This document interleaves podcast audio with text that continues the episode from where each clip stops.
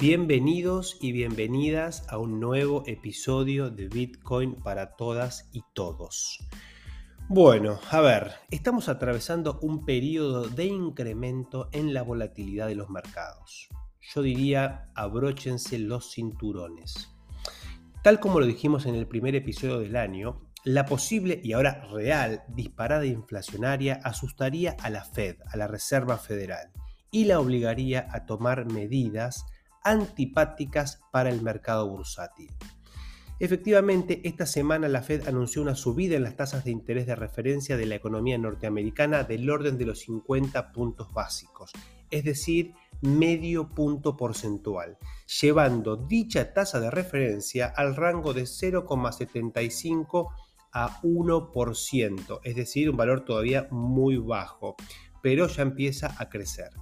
Esta decisión viene siendo demorada desde hace varios años. Por una cosa o por otra, la Fed no lograba subir las tasas de interés desde sus mínimos históricos. Finalmente, la amenaza de la inflación descontrolada le dio la excusa perfecta para actuar y en este nuevo contexto el mercado espera incrementos, varios incrementos durante el corriente año. Algunos incluso auguran que la tasa de referencia podría alcanzar el 3 o el 3,5%, es decir, triplicarse de acá a fin de año. Con un poco de perspectiva, esta tasa igual es súper lógica. Venimos de 10 años de tasas de interés extremadamente bajas. Recordemos que la tasa de interés es el precio del dinero y cualquier producto cuyo precio es sistemáticamente contenido genera enormes distorsiones en los mercados si lo sabremos en Argentina con precios de energía, transporte, entre otros, contenidos sistemáticamente. El punto es que este cambio de política de la Fed trae todo un nuevo culebrón al mercado, lo que ocasionará todo tipo de narrativas que desembocarán en mayor volatilidad y dramatismo. La realidad igual es ver hasta dónde puede sostener la Fed la mano dura, y hasta dónde la economía norteamericana puede aguantar un incremento de tasas de interés. Esa es la gran pregunta. En cualquier caso, un cimbronazo lo suficientemente fuerte puede y seguramente hará cambiar de opinión a la Fed y detener o reducir al máximo posible estas subas de tasas de interés. Los mercados cripto en este contexto, como todos lo sabemos, serán una montaña rusa probablemente y los traders tendrán para entretenerse. Pero como lo he dicho en varios episodios, más allá del precio actual de los activos cripto, la verdad es que la adopción se acelera, la innovación es increíble y la industria está en su mejor momento. Nos podemos, eh, vamos a esperar dos años de enorme crecimiento y, y ese hecho irrefutable, digamos, lo que va a suceder en estos próximos años, se verá reflejado en los activos más temprano que tarde. Bueno, eh, por otro lado, no olvidemos que están las cuestiones políticas que también hemos hecho referencia en los últimos episodios respecto de la regulación cripto que sigue avanzando y de llegar a buen puerto será efectivamente el disparador del onboarding institucional y, ese, onboarding será eh, un nivel de capitales sin precedentes. Bueno, no los entretengo mucho más. Hoy tenemos una entrevista muy, muy interesante con Gabriel Kurman, cofundador de Rustock. Rustock es uno de los proyectos cripto más importantes de la Argentina.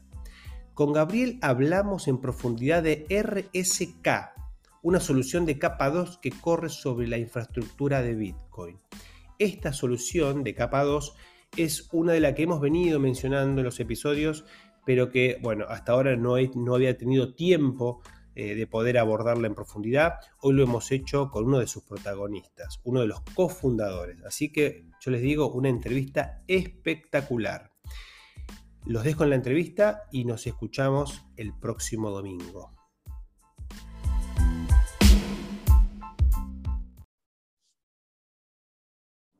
¿Cómo estás, Gabriel? Tanto tiempo, ¿todo bien? Hola, Diego, ¿cómo andás? Gracias por la invitación.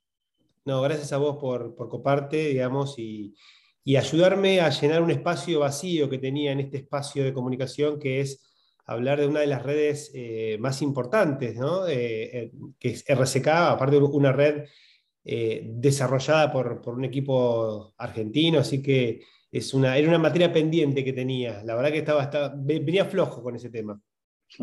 Bueno, gracias por, la, invitación. Pero bueno, acá, tenemos a Gabriel, que, es parte del equipo Core y, seguramente va a tener mucha información para darnos. Eh, yo te cuento, eh, Gaby, te puedo decir Gaby, ¿no? Sí, claro. Em, que bueno, el, público de Bitcoin para todos es un público que, ya tiene, digamos, ciertos conocimientos, así que nada, hablemos eh, sin entrar demasiado en lo técnico, pero, pero metámosle que, hay, hay, avidez de conocimiento.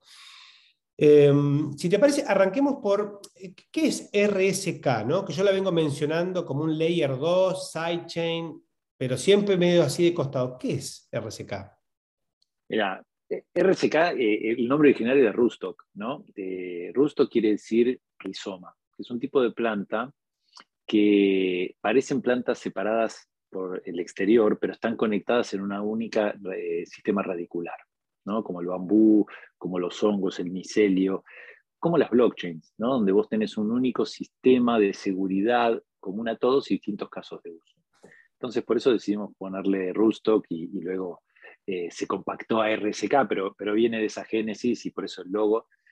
Eh, y, la lógica para entender qué es RSK, eh, por ahí conviene comenzar a charlar de cómo, cómo se generó, cómo, cómo nació, ¿no? Y porque es una red que nace del corazón de la comunidad Bitcoin de Latinoamérica, Bitcoiners que queríamos que Bitcoin no solamente fuese oro 2.0, entendiendo la importancia de tener un store of value descentralizado que ningún gobierno pueda controlar, pero al mismo tiempo queriendo que nos permita construir un sistema financiero que pueda servir a los 7 mil millones de personas del planeta eh, a un costo extremadamente barato, eh, para lo cual se necesitaba la programabilidad de los contratos inteligentes.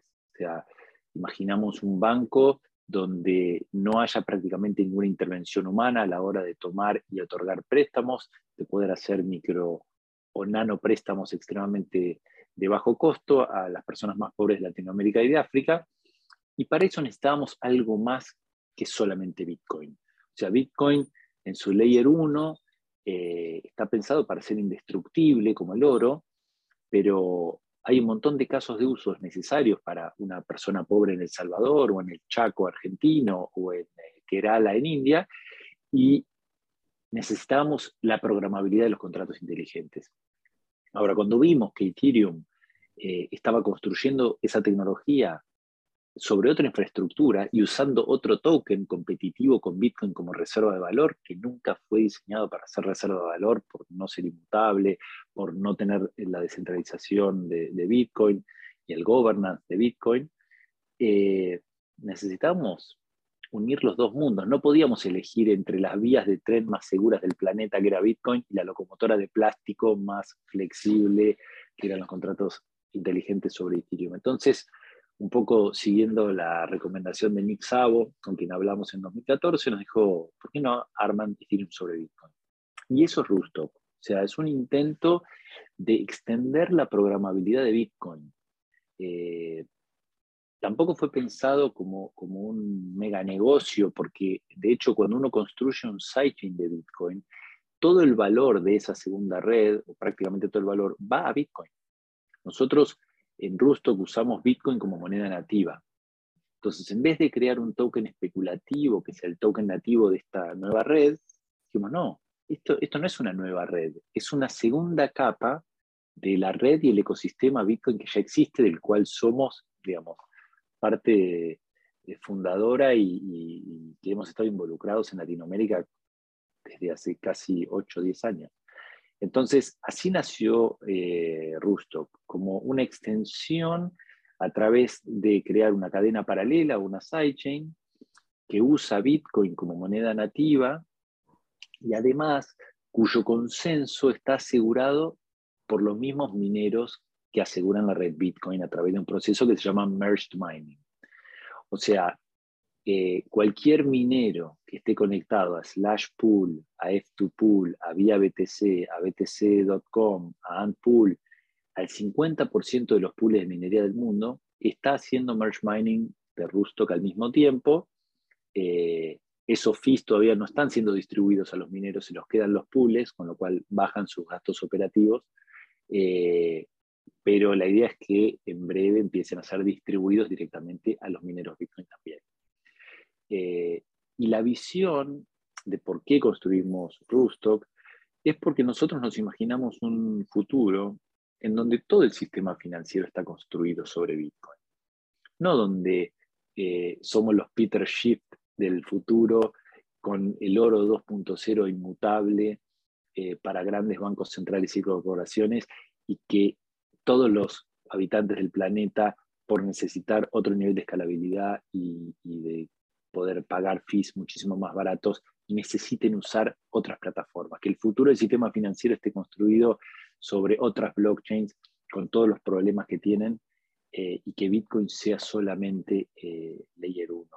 Entonces, eh, por eso decidimos construir Rustock con esta visión como Bitcoiners mutantes que nos decimos, que son maximalistas en el, en el aspecto monetario del Layer 1, pero donde queremos que todo el sistema financiero del futuro esté construido sobre la infraestructura y sobre el activo Bitcoin. Entonces eso es lo que nos motivó a construir eh, Rusto. ¿En qué año fue que, empezaron con este, con este proyecto? Eh, o sea, la génesis, eh, ya pensá que Sergio, nuestro Chief Scientist de la comunidad y, amigo y socio, él desarrolló la primera blockchain Turing Complete que se llama Quickscoin en el año 2013, inclusive antes de, de Ethereum. Pero él, la hizo como un proyecto de la universidad 100% enfocada en póker online. No, se imaginó que esto podía ser como una, blockchain multipropósito. Eh, él era auditor de seguridad de Bitcoin, de la Bitcoin Foundation de Estados Unidos. Encontró, creo que, seis de las diez vulnerabilidades más grandes del código original de Satoshi. Eh, y después, por el trabajo en Quickscoin, cuando Vitalik lanzó, o antes de lanzar Ethereum, lo contrató a Sergio como uno de sus auditores de seguridad de Ethereum. Entonces, eh, Sergio tenía ese conocimiento en profundidad tanto de Bitcoin como de Ethereum. Eh, en el año 2015 eh, se, se, armó el white paper que se presentó en la BitConf de México del año 2015. con eso logramos hacer una, pequeña ronda de capital donde nos apoyaron principalmente mineros y, bitcoiners, porque entendían el valor de traer todo el valor de Ethereum y de las otras altcoins de un nuevo a, Bitcoin. Y durante el 2016 y 2017 se construyó el bridge entre RSK y Bitcoin, la primera versión de la testnet, y en el 2018, el 3 de enero, para el cumpleaños de Bitcoin, del, Genesis Block, se lanzó la mainnet de, de Rustock, que está funcionando ya hace cuatro años. Ok, y una consulta, esa red de, digamos, tecnológicamente hablando, ¿el cliente, digamos, eh, es eh, compatible con, con, Ethereum? O sea, ¿es eh, lo que se llama EVM compatible? Claro, 100%. Nosotros, nosotros cuando diseñamos Rustock, lo que pensamos es decir, bueno, ¿cómo podemos asegurarnos de que todos los participantes del ecosistema se beneficien si que es exitoso. ¿no? Es como lo que nos enseñó Satoshi en cuanto a los incentivos económicos y cómo alinear a los distintos participantes.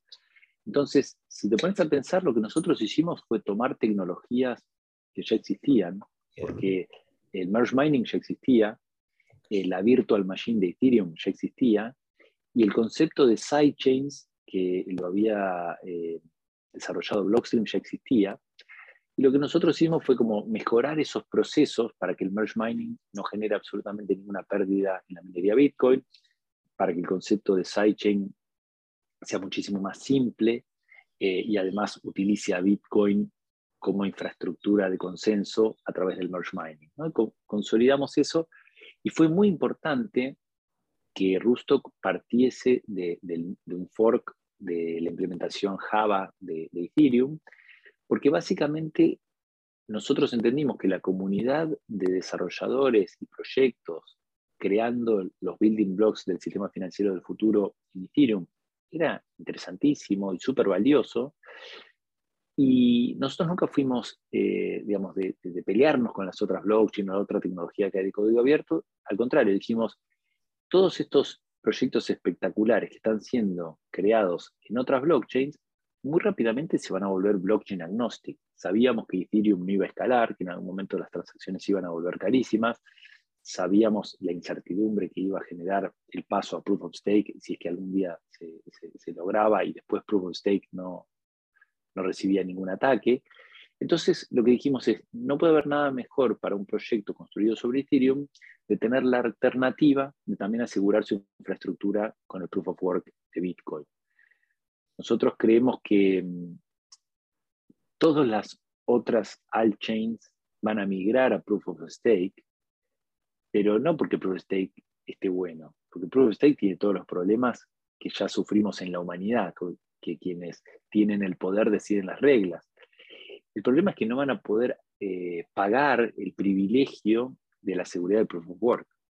Y es muy probable que solamente Bitcoin y sus sidechains puedan mantener ese lujo que es el proof of work.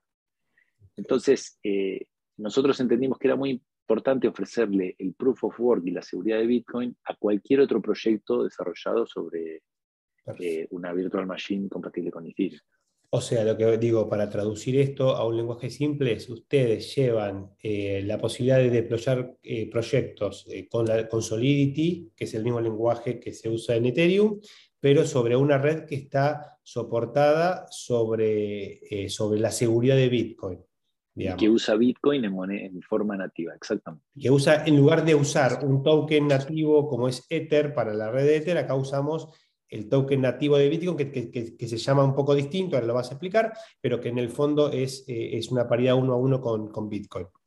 Exactamente. El, Bitcoin en la red de RSK lo llamamos Smart Bitcoin. Su, ticker, su ticker es RBTC.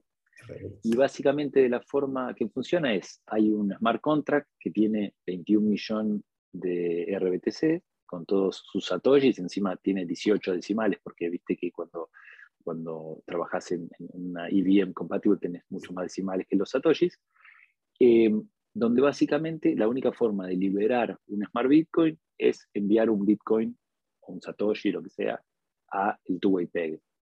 Que además el two-way peg...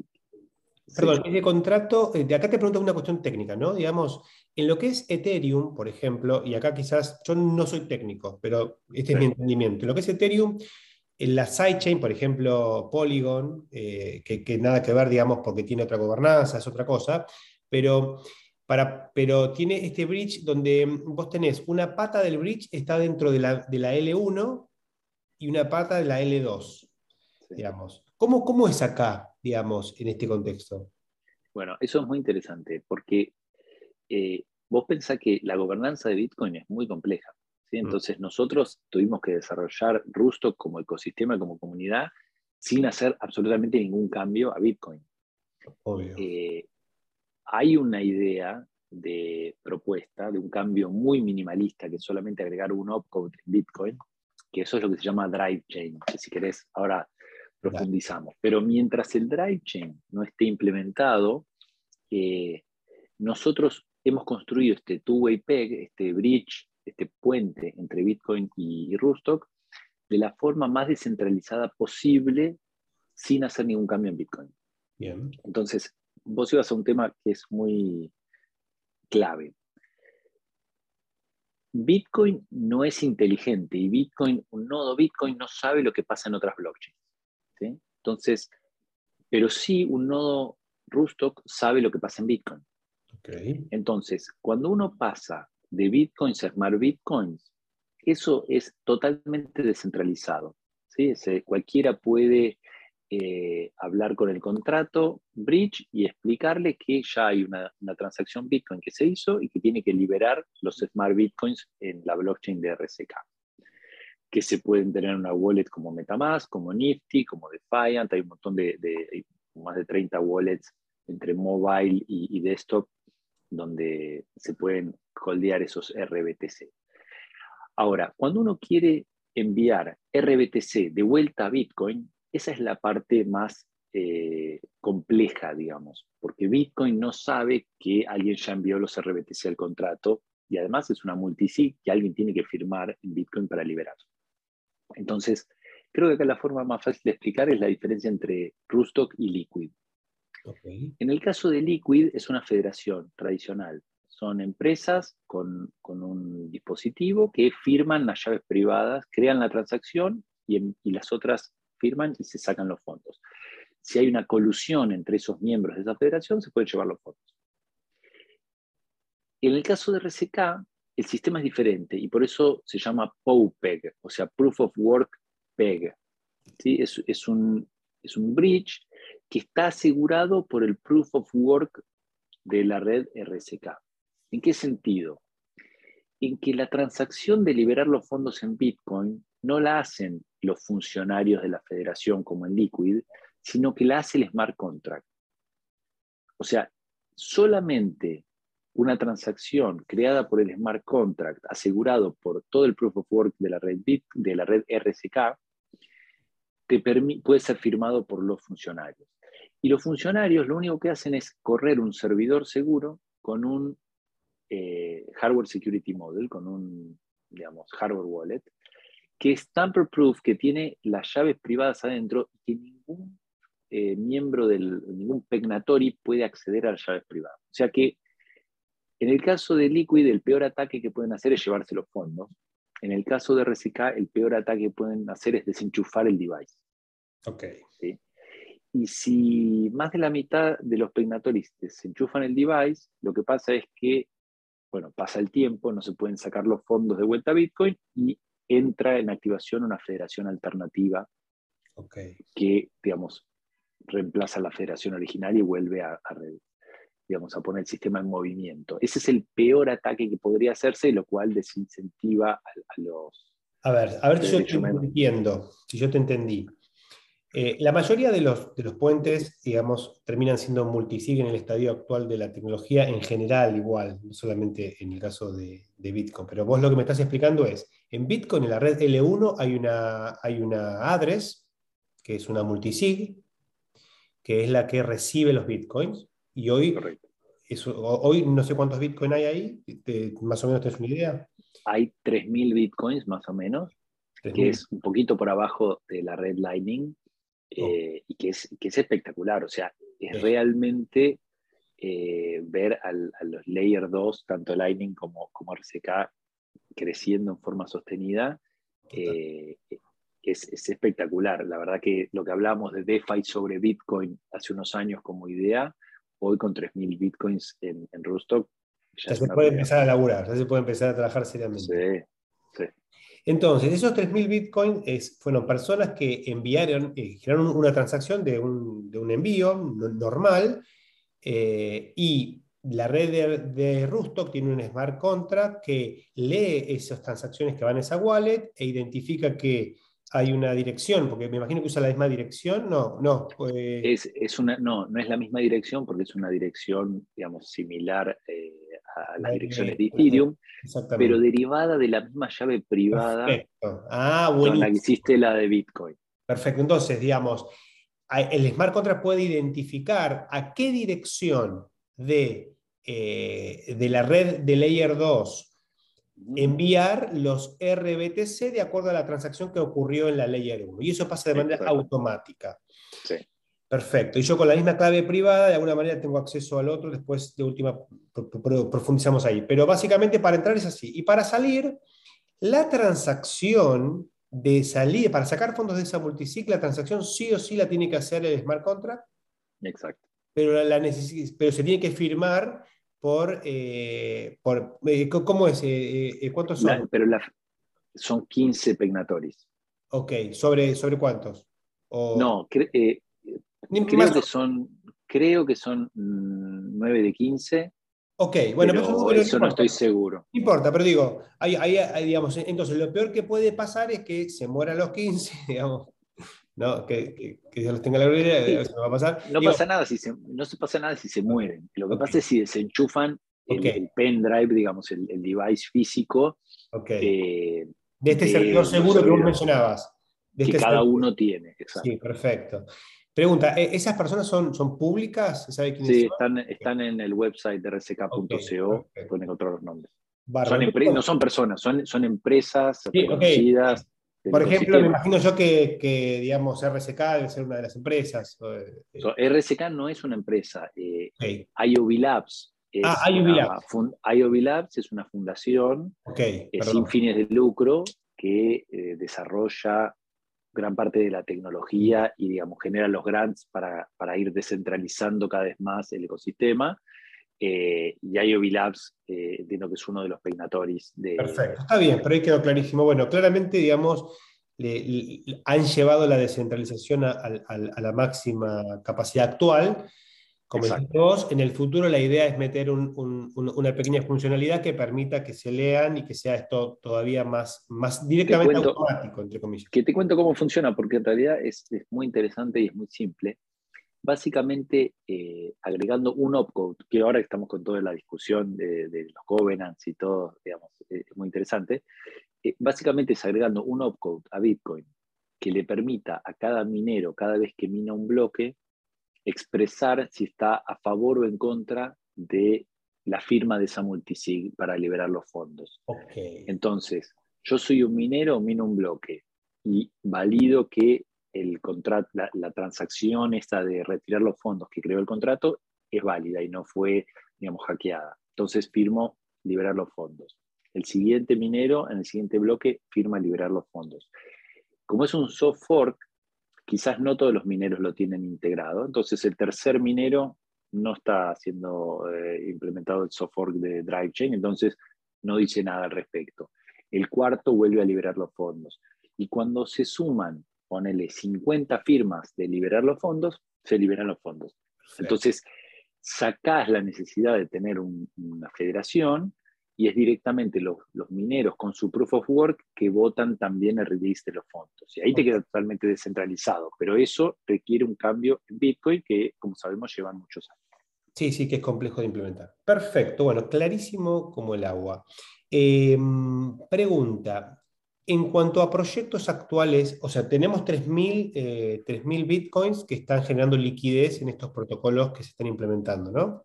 Actualmente. Correcto. Y, hay otro dato muy importante que, todavía no mencionamos, que es que el 50% de los mineros bitcoin están haciendo merge mining de RSK. O sea, cuando nosotros lanzamos en el 2018, no había nadie, éramos nosotros con un ASIC eh, y hoy uno de cada dos mineros del mundo, a través de los pools de minería, están asegurando la red Bitcoin, o sea que están asegurando la red de... Es la segunda red más segura, podríamos decir. La más segura del mundo y la, más segura de smart contracts del mundo. Por eso digo, o sea, digamos, de, redes globales sería la segunda, después de Bitcoin. Exactamente, pero es tan segura y, en, algunos momentos más segura que Ethereum en cuanto al costo de hacer un ataque del 51%, ah.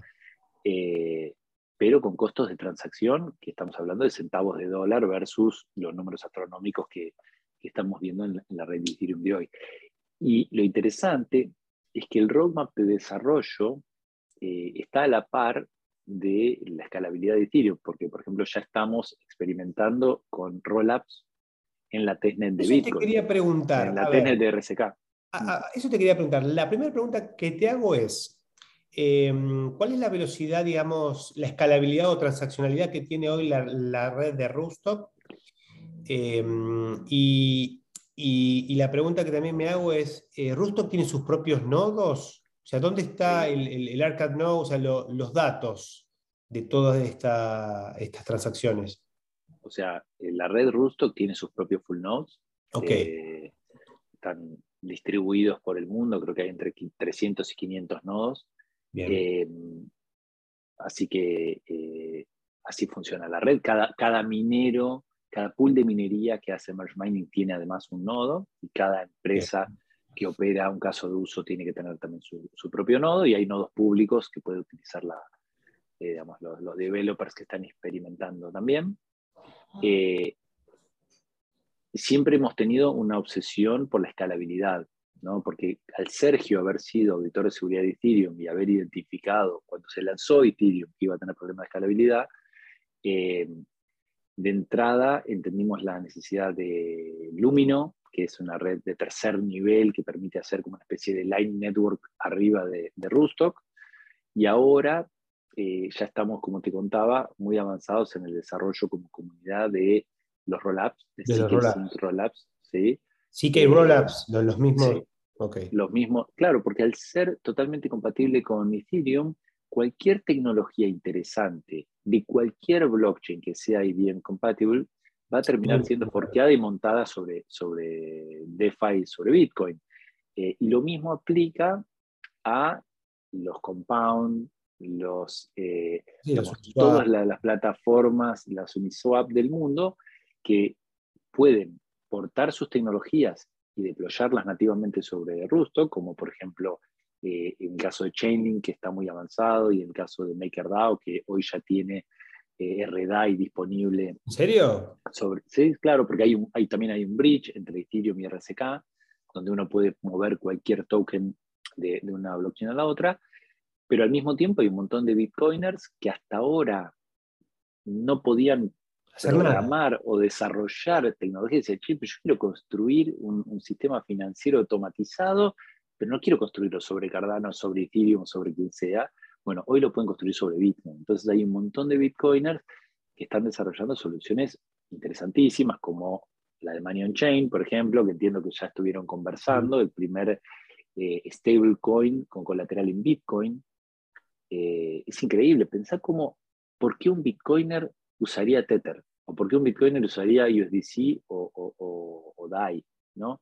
Donde cuando uno usa un stablecoin centralizado, lo que está haciendo es financiar las guerras del mundo, porque básicamente lo que está haciendo es demandando dólares.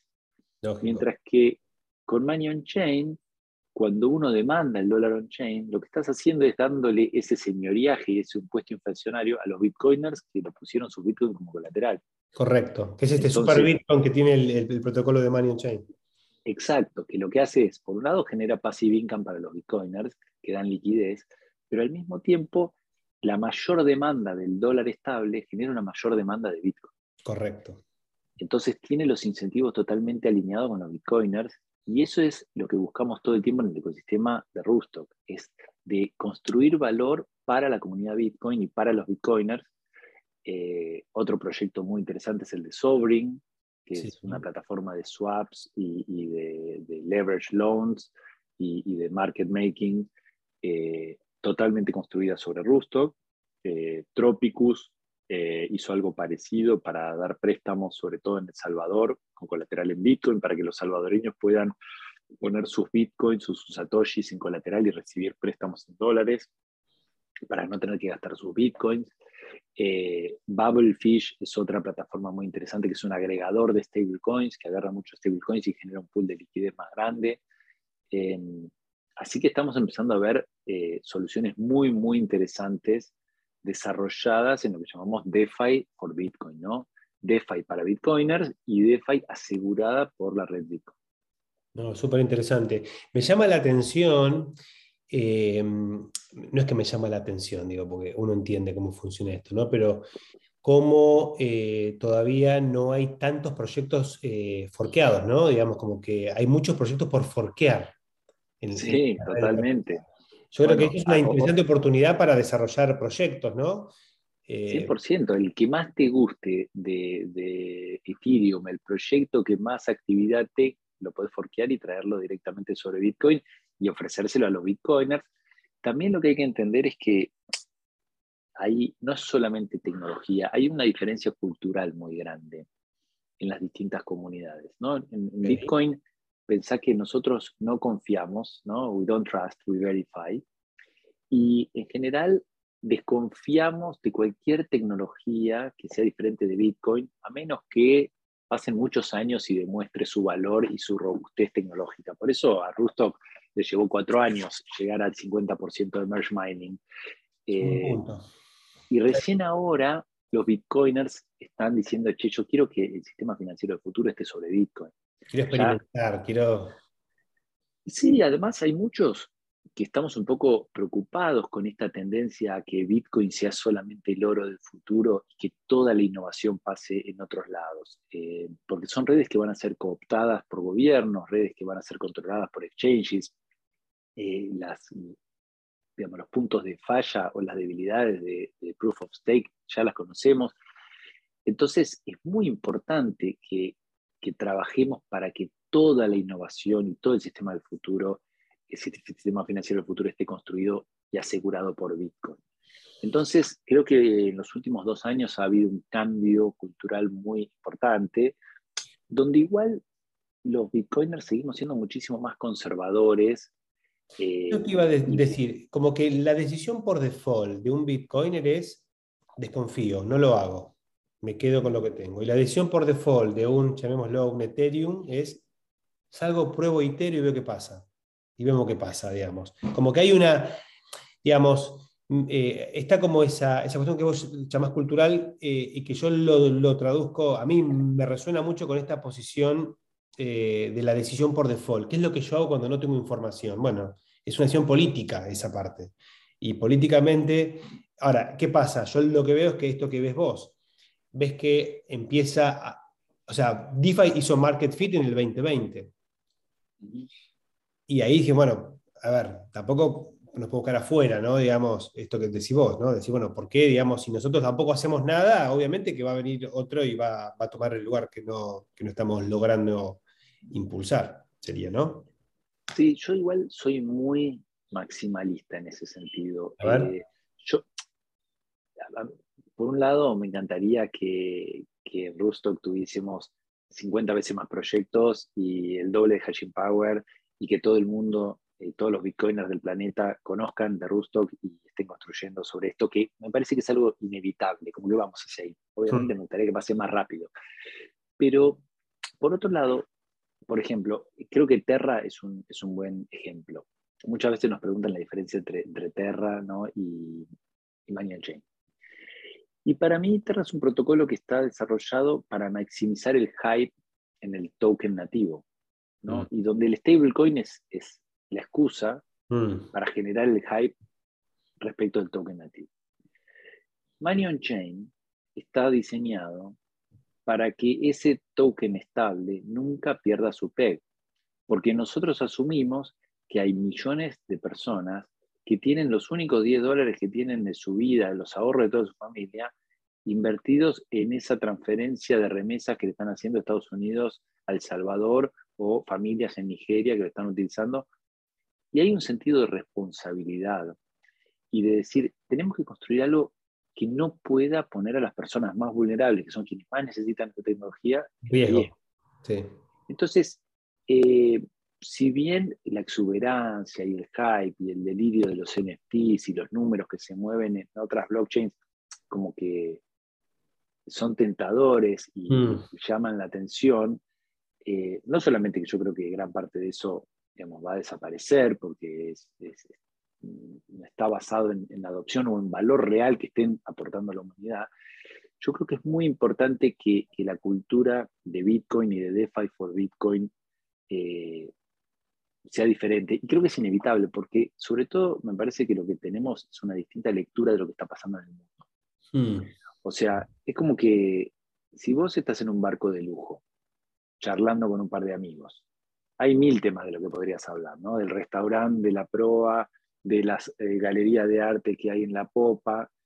Ahora, si ustedes piensan que se rompió el casco porque chocaron con un iceberg y que está entrando agua, seguramente la conversación va a estar mucho más en, che, ¿dónde está el barco, el bote salvavidas más cercano? ¿Cuántas personas entran?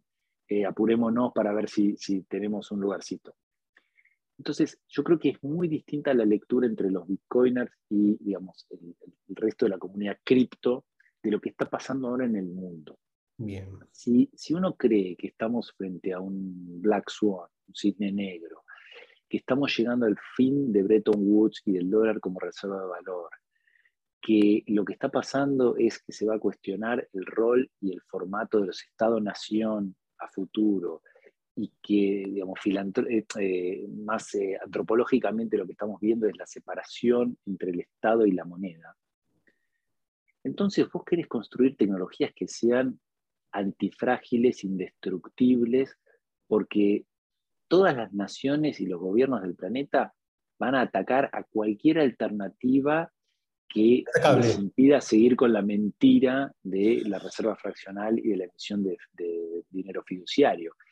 Entonces, eh, por más que a veces los bitcoiners parezcamos aburridos o anticuados o, aversos al riesgo, en realidad lo que pasa es que creemos que hay como otras prioridades, ¿no? Y que lo importante acá es cómo salvar eh, a los gobiernos y a los habitantes de Latinoamérica, de África, de la India, eh, porque cuando se venga la hiperinflación del dólar, todos nuestros fondos de pensión y todas nuestras reservas de los bancos centrales van a quedar eh, nosotros, los que tenemos la mala suerte o la suerte de haber sido argentinos o venezolanos o mexicanos que vivimos un proceso hiperinflacionario, es como que venimos del futuro, de alguna forma. Ya sabemos lo que se viene. Exactamente. Eh, y entonces, lo que nosotros promovemos o nos alegra muchísimo cuando vemos que está siendo construido sobre el ecosistema de Rustock, son tecnologías con propósito, desarrolladas para empoderar a las personas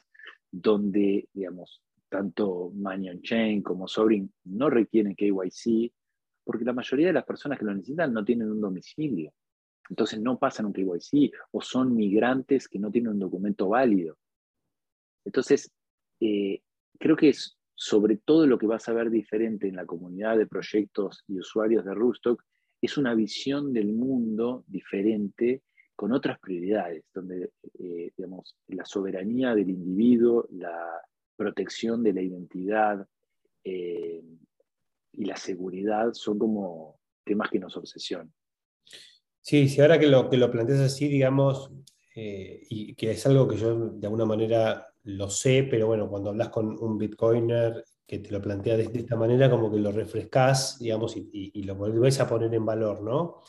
Lo importante de, esto que vos dijiste hoy al comienzo, Bitcoin está pensado para ser indestructible, ¿no? Que me gustó esa, esa, palabra.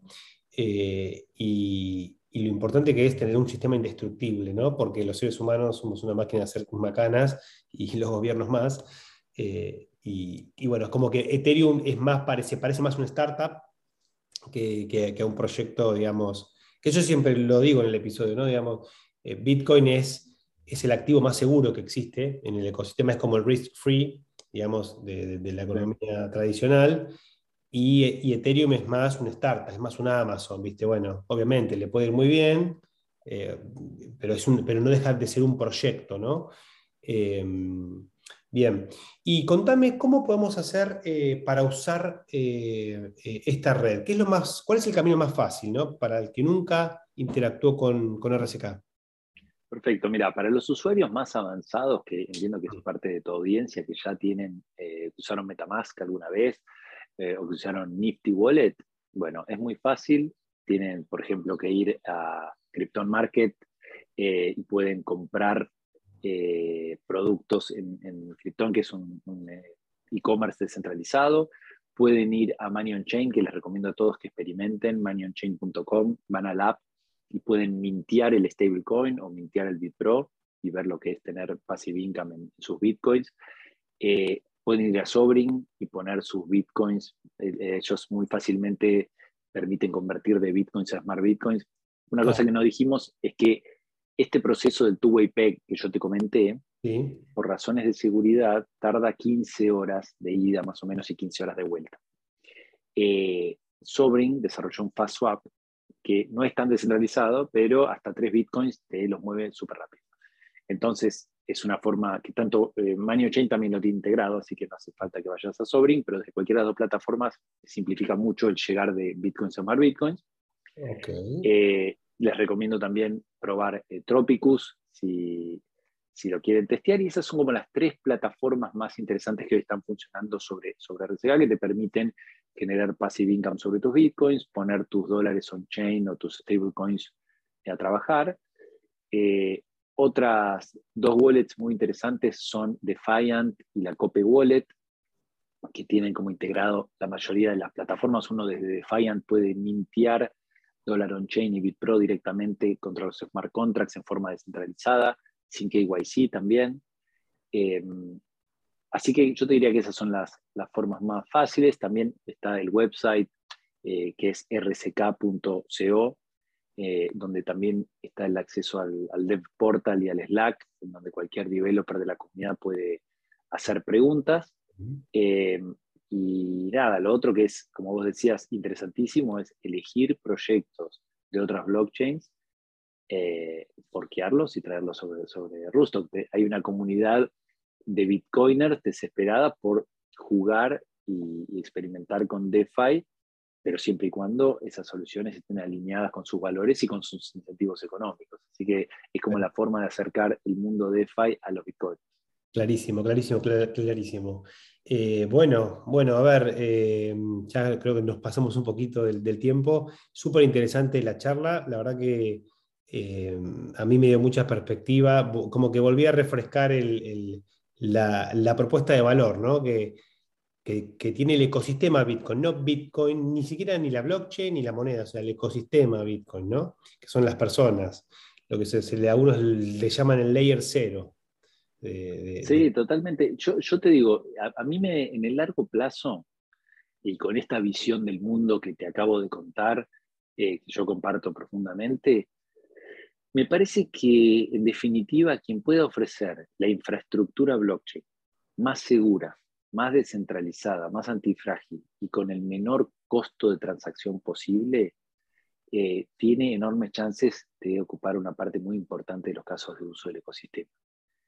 Y dado que las sidechains de Bitcoin como Rustock eh, se aprovechan del hashing power y la seguridad de Bitcoin a cambio de, un costo muy, muy bajo, es como que si me pongo el sombrero de las, de las eh, altcoins o de las altchains, veo muy difícil que una tecnología pueda llegar a ser relevante e interesante y que la gente decida utilizarla sobre una infraestructura de Proof of Stake cuando tengan la misma opción asegurada por el Proof of Work de Bitcoin. O sea, es, claramente esto es un, es un juego de, largo plazo en mm. donde todo lo que está pasando en el mundo de DeFi hoy podría verse como una etapa de experimentación. Exactamente, es una etapa de experimentación, eso hay que tenerlo claro, estamos experimentando. En redes más inseguras, pero que bueno, cumplen su función hasta, hasta que tienen algún problema, eh, pero yo me imagino eh, de acá a 50 años el sistema financiero del futuro construido sobre Bitcoin como activo, sobre Bitcoin como infraestructura y en una arquitectura de, stack tecnológico, ¿no? como donde hay distintos layers de descentralización y de seguridad en función del caso de uso. Caso de uso totalmente, totalmente. Sí, sí, totalmente. Em, bueno, a ver, eh, Gabriel, no te quiero robar más tiempo. La verdad que fue una charla súper interesante. Te agradecemos desde la comunidad acá de Bitcoin para todos, porque esta información creo que es súper valiosa y me da el pie a mí para después, bueno, hacer alguna investigación yo y, trasladar seguramente alguna, alguna aclaración de todo esto que estuvimos hablando, que, que, que, si bien no fue técnico, hubo algunos conceptitos que, está bueno, digamos, darles un doble clic para, para que sea más claro. Así que impecable, Gaby. Gracias. Gracias por el tiempo. Bueno, un placer, muchísimas gracias y un saludo a todos los de la comunidad de Bitcoin para todos.